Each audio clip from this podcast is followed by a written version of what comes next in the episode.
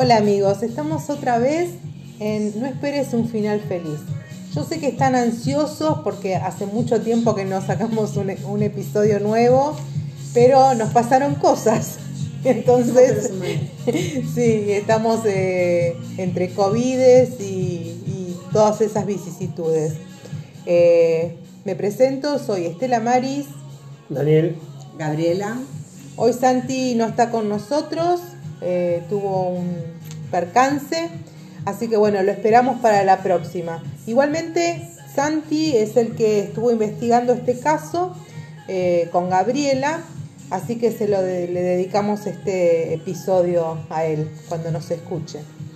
Bueno, eh, te proponemos seguirnos en Instagram, en arroba no esperes un final feliz guion bajo podcast, en Facebook arroba no esperes un final feliz, en Twitter arroba NEUFF podcast. Nos podés escuchar en Spotify, Google Podcast, Breaker, Overcast, Pocket Case, Radio Public y Anchor FM. Estamos escuchando la lista E5 que hizo María Gabriela. La pueden encontrar como E5 eh, para amenizar, digamos, este episodio. Bueno, hoy el relato lo va a hacer María Gabriela, ya que ellos son los que investigaron este caso. Bueno, hola de nuevo a todos. Eh, bueno, les empiezo. Bueno, primero que nada, me había olvidado. ¿Qué tema vamos a tratar? La masacre de Ramallo. Es que estamos muy desacostumbrados. No, yo como que Claro. le, perdimos el de tren. nuevo. Le perdimos el tren y hay que empezar a, a aprender. Eh, Primero el título. Primero el título, La masacre de Ramallo. No sé si, si están en el tema, si Sí, saben algo. Esto fue en el 99. Yo, la verdad que sabía que había existido todo, pero como que no me acordaba mucho. Porque era muy chiquita. No, Éramos todos muy pequeños. un caso resonante. bueno, eh, empiezo a relatar entonces. El 17 Cosas que habían pasado. ¡Ay! Bueno, como verán no era mi tema este, ¿no? No, como verán, estamos desacostumbrados. Bueno, los hechos importantes de ese año, que esto fue en el año 99. En, el ago- en agosto estuvo la tragedia de Lapa, en la que mueren 65 personas. Eso fue, para los que no son, no sé si no son de acá o lo que sea, eh, de Aeroparque, había salido un Sí. avión. Nosotros somos un país tan eh, impresionantemente avanzado que tenemos un eh, Al la- aeroparque Y al al- final de la pista, una estación de servicio. y una estación de, de servicio y una ciudad, o sea, no está en las afueras, sino que está en el medio de una ciudad. Tenemos un aeroparque en las afueras, pero ese También, no no, bueno, es- pero ese es el justamente este eh, está eh, en el medio de la ciudad donde pasan avenidas, o sea, los aviones pasan sobre los autos. es- Y aparte, encima cuando fue esta tragedia, fue en una hora en la que había muchísimo, porque la gente volvía a trabajar, porque había Sí, sido a las eso a las de- 6 de la tarde. de la tarde. Entonces era un- fue realmente un caos. Lamentablemente murieron 65 Bueno. personas, podrían haber sido un millón más. Porque Claro, era- porque si agarraba un auto. Claro, o- si No, caía pasó unos sobre- autos por encima. Bueno, pero, pero, pero, podría haber sido, muchísimo Sí, peor eso hoy. O sea, nosotros tenemos, para los que nos escuchan que no Y son podía- de Argentina, Podía haber llegado a la estación de servicio, el avión se También. antes porque si entraba a la estación de servicio desastre. nosotros No, tenemos y un encima, dicho que perdón. dice que Dios es argentino. y sí, lo comprobamos Muchas veces. No solo eso, sino que a metros está el río. Claro. O sea, No, pero el, también- río- el avión salió para el otro lado. Salió para el lado de la autopista, no para el lado del río. Ah, sí. Bueno, yo Ah, pensé- no, ¿eh? Ah, no, salió para el lado del río. Claro, que es por Sí. donde pasan los autos, y o sea, ahí está la costanera, cru- cruzó la, también. cruzó la, la avenida y después. Pero frenaba contra la estación de servicio si terminaba de cruzar la avenida. Bueno, así Igualmente, San Pablo, el avión sube y lo- eh, tiene que subir rapidito porque si no se choca el puente. Bueno, somos Latinoamérica. Bueno, eso en agosto. El 24 de octubre fueron las elecciones nacionales eh, donde ganó el, el expresidente de la Rúa. Otra tragedia. No, porque no fue, no, fue el más, no fue el más boludo de todo. Ya ahora lo superaron. Fue el más boludo durante, porque en paz descanse, ¿no? Durante un tiempo hasta, hasta hace uno o dos años. Bueno, eh, y en ese año también el, el furor de la música acá en Argentina era el potro. Eh, que era Rodrigo. Rodrigo el Potro, que era furor en las noches de las bailantas. Y después a nivel mundial, el primero de enero, en la Unión Europea, entra en vigor el euro como moneda única. en En enero del dos 2000, ¿no? En enero del 2000, sí. Bueno, ahora sí empiezo a contar lo de la sí. masacre de Ramallo. Dale, dale, dale. ¿O me olvidé otra cosa? no, ya está. Bueno, el 17 de septiembre del 99, eh, tres ladrones entraron en la sucursal del Banco Nación de Villa Ramallo con la intención de robarla. Un testigo presencial llamó a la policía y algunas versiones indican que un automóvil eh, estaba estacionado afuera y escapó al ver a, eh, llegar a los patrulleros. Eh, al arribar la policía, los tres ladrones que se encontraban en el interior tomaron a seis rehenes, entre los que se encontraban el gerente de la sucursal y comenzaron una negociación con el objetivo de obtener lo que buscaban a cambio de liberar a los rehenes. Se dijo que en el banco había unos 30 mil pesos y poco más de 100 mil pesos en el tesoro. Perdón, ¿se sabe cuánta gente había dentro del banco de Seis personas. Seis personas. ¿Solo seis personas? Sí, porque en realidad, eh, esto lo dice en, bueno, en otro lugar, eh, en la forma de robo fue antes de que abra el banco, cuando llegó el correo a entregar la correspondencia que le abrieron al, al tipo del correo, se metieron, con Ah. eso. Entonces, en realidad, el, el banco estaba vacío, no había gente normal. Eran todos empleados del claro. banco. Y otra de las cosas, eh, supuestamente el que tenía las llaves para, mm, para El abrir la- tesoro. el tesoro y tenía las claves, ese día no fue a trabajar porque se sentía mal. Por eso se No- complicó no todo. habían estado porque toda la noche con. Lo tenían, no habían tenido. Tenían al gerente. Pero toda la noche anterior lo tenían en el. No, no, no. ¿No lo habían tenido secuestrado de la noche anterior? No, Al gerente, la No, no, esposa. no. ¿Y qué hacía la esposa? de- porque trabajaba ahí. Ah. Porque es un banco de, de De barrio, pueblo, de pueblo. del pueblo. Entonces eh, la casa está arriba del banco, ¿no? No sé. No, eso no, eso me parece que no. Pero sí sé que ella trabajaba, No, casa de trabajaban juntos. Ah, Entonces, bueno, Bueno. debo haber entendido mal yo. Perdón. Bueno, se dijo que en el banco había unos 30 mil pesos y poco más de 100 mil pesos en el tesoro. Y que los ladrones solicitaban una llave y la clave para abrirlo. Se dijo que además del dinero buscaban algunos documentos guardados en la bóveda. Bueno, que acá es lo que yo digo, que justo el que tenía la clave y las llaves, ese día no fue a trabajar. Entonces ahí, porque ellos supuestamente entraban, agarraban, le pedían a este tipo, abrían todo y se iban en dos minutos. Como el tipo no estaba Claro, y un complicó. vecino llamó a la policía, ahí Se es donde se armó la catombe. Las negociaciones se eh, estancaron y a las 21 horas los ladrones dejaron salir a dos rehenes. Pasada la medianoche dejaron salir a otro rehén a cambio de la última llave del tesoro, aunque no disponían aún de la clave, porque creo que eran tres llaves y la clave que Yo me acuerdo que es- ese, es- ese día fue terrible, o sea, en la tele pasaba solo eso. eso. Sí, eso sí me acuerdo.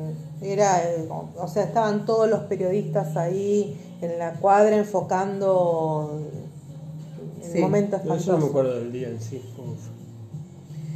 El entonces eh, presidente del Banco Nación, Roque Macarone, dijo que el juez federal de San Nicolás, Carlos Villafuerte Russo, fue el único jefe del operativo durante las 20 horas que duró la crisis y que disponía de la, de la clave. Afirmó también que el Banco Nación estaba dispuesto a ceder en todo lo que fuera necesario para salvar la vida de los rehenes. Las negociaciones continuaron mientras los rehenes se comunicaban telefónicamente con varios medi- medios televisivos argentinos. Que eso es otra de las cosas que pasaba. Los rehenes tenían, Miraban la tele. tenían los teléfonos, Claro. entonces decían, no, acá está pasando tal cosa. Entonces en la tele te decían, ah, un rehén está... dic-". Entonces Claro. fue como... en- por eso fue tan impactante, Sí. porque fue en vivo, era como estar mirando una película, porque de- casi que hasta... Re podía mal llegar a manejado. dar-. Sí, Eh, por parte de los ladrones y por parte de la policía. A la madrugada, mientras Martín Saldaña, que era uno de los ladrones, conversaba con el mediador, Sus cómplices salieron con los rehenes en un automóvil Volkswagen Polo, que era propiedad del gerente del banco, Carlos Chávez. El propio gerente, con un pan de explosivo trótil en el cuello, manejaba. A su lado iba un ladrón con Flora Lacabe, que era la esposa del gerente, utilizándola como escudo humano también. Atrás iba otro asaltante y el contador del banco Carlos Santillán, también como escudo humano. Al salir el auto, en marcha lenta, con dos ladrones y tres rehenes como escudo, muchos de los policías que rodeaban el banco abrieron fuego eh, contra el auto al mismo tiempo, frente a las cámaras de televisión que registraban el hecho. Esa salida fue impresionante. O sea, yo me acuerdo, si sí me acuerdo, lo quiere buscar en, en, internet, es impresionante porque sale el auto y no hay un solo lugar, un solo momento en que no haya un disparo. Sí, es, una impresionante. Bueno, de hecho, Son 170 balazos. 170 mm. balazos, es una barbaridad. Sí, fue una locura porque dicen que, buscaban matarlos y se notaba que los querían matar a todos. a los rehenes, a los. Es no, no querían ningún sobreviviente. Bueno, de hecho, en las redes vamos a subir las imágenes eh, del auto, cómo quedó. Es, impresionante ver cómo quedó el auto todo agujereado. Sí, me parecía un colador. Pero lo que pasa es que buscaron matarlos a todos porque no tenían que haber sobrevivientes. Porque no tenían que haber testigos. Bueno, a ver, sigamos. En poco, primero relato, después comentamos. En pocos segundos hubo 170 disparos, 46 de los cuales dieron en el auto los rehenes y los ladrones. Los rehenes Carlos Chávez y Carlos Santillán murieron dentro del vehículo como resultado de la balacera. Flora Lacabe, esposa del gerente y también rehén, se salvó. También se salvó Carlos Martínez, uno de los ladrones, quien fue hospitalizado mientras que el supuesto jefe de la banda murió dentro del automóvil. Martín René Saldaña, el ladrón que se había quedado dentro del banco, fue detenido y al día siguiente fue encontrado ahorcado en una celda de la comisaría 2 de Villa Ramallo. Oh. Se dijo que... Qué lástima, ¿no? Se dijo que se había colgado usando el forro de un colchón sin que nadie se explicara cómo lo arrancó. El 29 de enero del 2007, el diario Clarín publicó que una nueva pericia confirmaba, confirmaba que Saldaña no se había suicidado, sino que lo habían asesinado. Al conocerse el resultado de la masacre, la muerte de los rehenes y el misterioso suicidio de uno de los ladrones detenidos, comenzaron las sospechas y empezaron a tejerse todo tipo de teorías sobre los hechos. Rumores de complicidades policiales, policíacas, internas entre las fuerzas policiales y fuertes cuestionamientos al juez Villafuerte ruso. El hecho provocó la renuncia del ministro de Seguridad bonaerense Osvaldo Lorenzo y la disolución del Grupo Halcón de la Jefatura Departamental.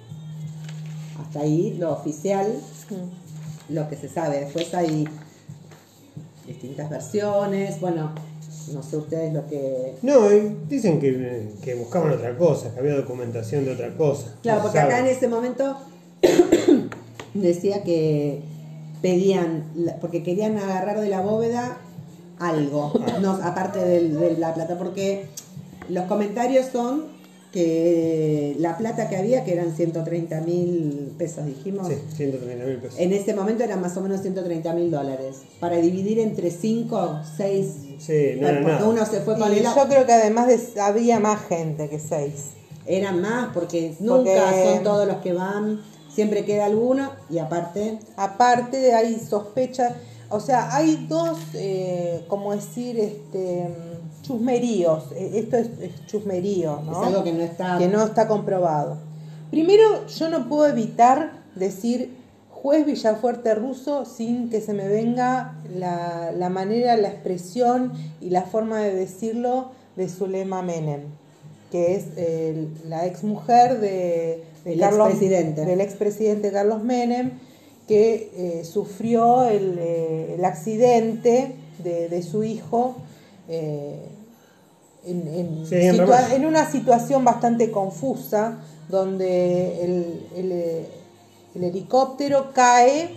Él iba en un helicóptero y el helicóptero cae. con un acompañante, ¿no? Sí, con Este, y los dos mueren. Eh, y el juez, también otro caso muy... El juez de ese caso también es Villafuerte Russo. Y, como que me sale, eh, digo Villafuerte Russo y ya me aparece como la cara, de, Zulema Menem. Eh, entonces, también hubo suspicacias en ese tema, ¿no? Como que, había documentación. Que, había porque se dice que en el helicóptero iba, viajaban con una valija, tenía, Menem tenía una valija eh, que después desapareció, o sea, no se encontraron, no se encontró dentro del helicóptero. Eh, para esto había testigos, ¿no? Que habían visto la, valija que después no estuvo. Eh, estos testigos, Hugo Sánchez Trota y el hermano, que los dos, los dos murieron, y dicen, dicen que esa valija tendría que ver con el tráfico de droga con Siria. Son todas cosas supuestas, cosas incomprobables y que nunca las vamos a saber. Pero fue una de las teorías que se manejaban. Como que otra, algo... otra, era que había, estaban las pruebas del asesinato de Carlitos, que claro, también. se supo que, fue. Pero no, que, había parte de. Las pruebas del caso estaban guardadas en la en el banco de Ramallo. Pero bueno, no se sabe, eso no se va a También puede ser que estuvieran buscando papeles de algún alto mando, algo que tuviera con lo que le estuvieran chantajeando y querían desaparecer. Que, no tenga nada que ver con lo, que es sospechoso que tanto desde el lío por 130 mil pesos. Eso es lo que es sumamente llamativo y que aparte ellos soltaron a rehenes, tampoco es que bueno ya hubo muerte, entonces se fue, se estaban escapando y había que como que no se justificaba semejante. Por un lado eso, y yo veo, o sea, por un lado lo injustificado de, del robo y por otro lado, lo injustificado y agresivo de, después de cómo se maneja la policía, ¿no? O sea, la policía parecería como que no quisiera que sobreviviera nadie de los que salían en ese auto. Porque siempre como que se manejan con un poco más de cautela. Ustedes imagínense que eh, eh, de, los cinco personas iban en el auto, ¿no? Sí, cinco, seis. Cinco. No, seis, tres atrás y tres adelante. Tres, eh, claro, seis. Eh, ¿Qué quedó? Solamente Flora, eh, Flora la Quedó de casualidad. De casualidad quedan dos porque, sí, pero... sí, pero el otro se mató después en la cárcel. Y esta Flora, que es la, esposa del gerente, eh, ella cuenta en su testimonio como que en realidad ya le, iban a matar.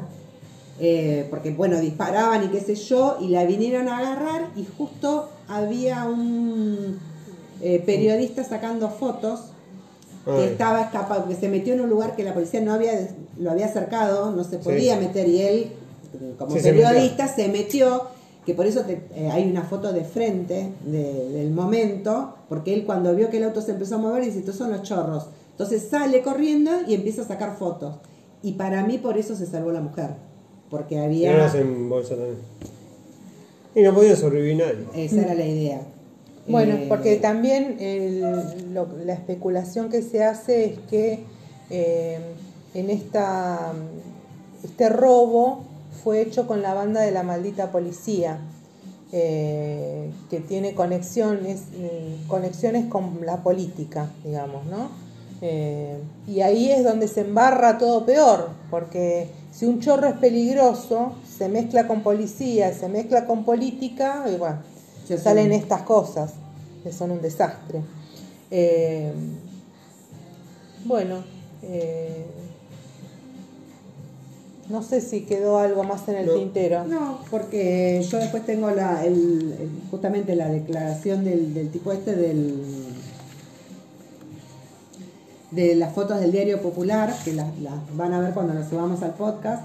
Lo que pasa es que es más o menos la misma historia, eh, o sea, lo cuenta de la misma manera, lo que pasa es que eh, este periodista se había ido a la esquina a tomar, como estaban, estaban negociando y no había ninguna banda, se, fue a tomar un whisky, dice el que se fue a tomar. Eh, entonces, bueno, estaba, era, era el fotógrafo. Qué raro que no estaban en cuarentena. Qué raro estar así trabajando una cosa tan y irse a tomar un whisky. eso lo dice, esto lo dice, pero no sé cómo será, capaz que para, para ponerle un tinte romántico, novelesco, le puso Para que Para todo hacerlo épico. Eh, el fotógrafo del diario Popular supe- supo leer la situación como ningún otro profesional cuando alguien entró al club y advirtió, porque se había quedado en, el en la cafetería de un club, advirtió que había empezado a haber movimiento en la cuadra del banco. Entonces él salió rápido y no tardó en visualizar un polo de color verde que, le llamó la atención. Entonces cito, a- cito al textual lo que dice. Me asomo y veo un auto a baja velocidad y cuando llega casi a mi misma línea veo salir, salir del asiento trasero un fogonazo. No me acuerdo bien si se escucharon tiros, pero veo el fogonazo. Cuando veo el fogonazo me digo, estos son los ladrones. Entonces agarré y salí corriendo para la calle paralela a la que iba el auto. Así empezó su carrera por la calle Pano para intentar alcanzar el momento crucial que registraría con su cámara. Re- a instancias del Banco Nación en la avenida San Martín al 200, corrió y corrió, y mientras pensaba cómo interceptar el recorrido, una posibilidad lo, lo aterraba. Ser confundido con uno de los delincuentes. Claro. Claro, porque el tipo iba corriendo Claro. paralelo Sí, al auto, auto. pero en otra calle. Unos cuantos whisky se habría tomado, no uno solo. Qué estado físico, ¿no? Entonces dice, no me metí por el camino de las balas, uno siempre tiene que preservarse. Por eso fui por la paralela y esperando llegar a tiempo y muy, dese- muy desenfrenado. Pero paralela que una cuadra. Claro, iba en la calle para, por ejemplo... ¿No sería la vereda paralela? No, no, no, en la calle para, porque escuchó, entonces fue por la calle. Él lo que quería era adelantarse para, para cruzarse el auto de adelante y sacar Ah. una buena foto de adelante. Él iba Pero qué corriendo. inconsciente Qué le total. iban a hacer bolsa. Entonces él dice, fue instintivo, esa es la verdad, me salió el soldado de adentro, vi el, el fogonazo y dije, esos son los ladrones. Y su instinto no se equivocó. Esa corazonada permitió registrar parte del accional policial que ningún otro medio capturó. Claro, porque todos los medios poli- Pero de... estaba de frente como venían las balas. Claro, Vieron cómo salía nada más. Claro, todo tenían la policía tenía sellado, bar- vallado y no dejaba pasar a los periodistas. Claro. Pero este Estaba se fue del otro lado. Cuando llegó ahí había dos camionetas de la policía y las cámaras de, la te- de televisión estaban más atrás. Al estar solo se me hizo fácil escabullirme, relata. Estuvo rápido, nadie se interpuso en su camino y su cámara tomó por sorpresa las fuerzas. El polo verde al que fusilaron un centenar de policías, a pesar de tener en su interior a los tres rehenes como escudos humanos a los asaltantes, todavía se encontrado encendido en uno de los semiejes girando. En una de las fotos se puede ver al gerente que manejaba y en otra cómo están sacando a la mujer del gerente. Yo estaría a dos metros de la mujer. Los canas me empiezan a echar y los empiezo a putear. Cuando ellos me echan, me dije, estos se mandaron una cagada. Y así fue. No es un detalle menor que después de su registro, la policía bonaerense, o sea, una vez que lo vieron a él, la, bonaerense cerró todo y no hubo ninguna otra imagen de los, de los hechos hasta la mañana. A la distancia, a 20 años de la masacre, porque hace poquito se cumplieron los 20 años, Fidanza, que es el periodista, cuenta algunas observaciones que ha tenido sobre aquella cobertura. Un par de compañeros me dicen que no ejecutaron a la mujer del gerente porque había fotos. Y no es descabellado. Varias crónicas de la época coinciden en que no la mataron porque al uniformado que la sacó del interior lo detuvieron con un grito. Las consecuencias de la masacre de Ramallo murieron el asaltante, bueno, estos son los, Sí, los datos que dice. Y después Pero- el, eh, hubo dos juicios. Sí, Uno a los ladrones y otro a los policías. sí. Pero Y la policía cumplían orden. Dijeron, Eh. Sí, bueno, no sé cómo no, funciona eso. no, no sé. No, porque aparte supuestamente es a los policías, pero bueno, fue destituido el ministro de Seguridad. Pero no Eh, sé si fue el juez, enjuiciado. el juez siempre dijo que él no dio la orden. O sea, es bastante llamativo. El No juez era el que estaba a cargo de- del operativo. Y él, sí, Villa sí, Villafuerte Fuerte ruso. Y él siempre dijo que no dio la orden de, de fuego ni nada. Eh, bueno, sí, ellos se cubren así, qué sé yo. De ahí a que sea verdad, ¿viste? Nunca se va a saber. Bueno, es otra historia que no tiene un final feliz. Y obvio. Eh, pero son cosas que pasan en, en nuestro país. Bueno, acá eh, hay otro dato más que ponen en la nota esta del Diario Popular. Dice, entre los condenados de la banda se encontraron Aldo Cabral, quien fue cabo primero del comandante de patrullas de San Nicolás. A partir de su experiencia en las fuerzas se orquestó todo el intento, o sea, este aparentemente es el que armó todo. El, El cabecilla, el digamos. cabecilla, el que ar- El- el cerebro. A partir de su experiencia en las fuerzas, se orquestó todo el intento del robo al tesoro. Diseñó el mapa del banco, que encontraron una copia en su casa, y entregó el handy modulado eh, con la frecuencia policial, que ofreció garantías a los delincuentes que tenían una vía de escape sin presencia policial, supuestamente. Además, siete Que policías... puede fallar. Sí, Además, falló, siete policías fueron condenados por disparar o herir, entre los que se destacó Oscar Parodi, suboficial principal del mismo comando de patrulla de San Nicolás. O sea que estaban implicados. Sí, bueno, por eso te digo que era una banda mixta. Claro. Eh, había policías, había chorros, había policía y yo creo que también había políticos, porque la policía sola así no, no se manda. Bueno, eh, llegamos a- Al final. al Al final final. de otro Se episodio. puede seguir hablando millones de cosas más de esto, pero Sí, bueno, porque aparte también hay otras teorías. Lo que hay- pasa es que todo, es- son todas suplicacias, no se lo vas a saber nunca. Obvio, No. claro. Eh, siempre los que van a aparecer son los pichis. Claro. La- El, que- el, el último que disparó nunca se va a saber. O sea, el juicio, por ejemplo, a los policías, yo leí que eh, se hizo todo a los subalternos. Na- nada Claro, al superior. claro. Al superior nada. Al juez menos. O sea, las cosas son así. lamentablemente. Bueno, eh, queremos comunicar algo, algo no, no hay ninguna. no hay bueno, eh, quizás haya una Ah, sorpresa. sí, pero Sí. es para otros episodios. Así que bueno, igual también seguimos esperando los alfajores de. Ah, sí, José sí, que no de- llegaron. que eran de, de qué localidad era, de Córdoba. Sí, de de, Belville. de Córdoba. No. No, no, de. Ay, no me acuerdo, me va a matar. no me acuerdo. Río. Cuarto. No, Río, No. Cuarto, Río Cuarto era Norita. Sí, claro. Pero. No. Él dijo que, que estaba cerca. Bueno, así seguimos que. esperando, seguimos esperando. con el tema del Trae los COVID. alfajores, Hay demoras en el correo, pero los esperamos. Los esperamos y les vamos a contar cuando nos lleguen Claro, y cómo, cómo. son. Es y- más, podemos sacar fotos, porque yo vi unas fotos que estaban cosas Muy deliciosas que hace José Luis, eh, pero me gustaría probarlos para ver. Y no vamos a sacar fotos comiendo Comiendo. los alfajores que yo- él me prometió unos alfajores que son más que todos. yo me anoto, pero bueno, vamos a ver.